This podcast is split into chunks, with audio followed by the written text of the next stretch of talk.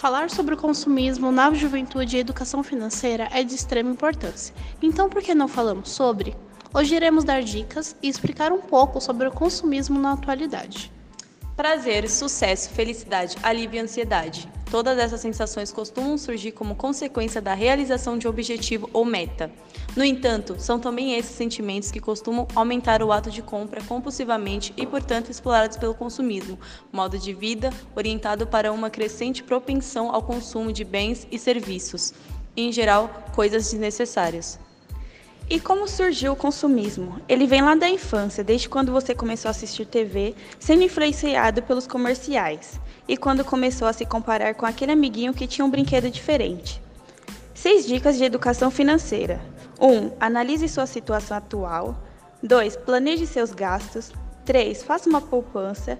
4. Não gaste mais que o necessário. 5. Corte de despesas. 6. Aproveite a tecnologia usando aplicativos para registrar suas despesas.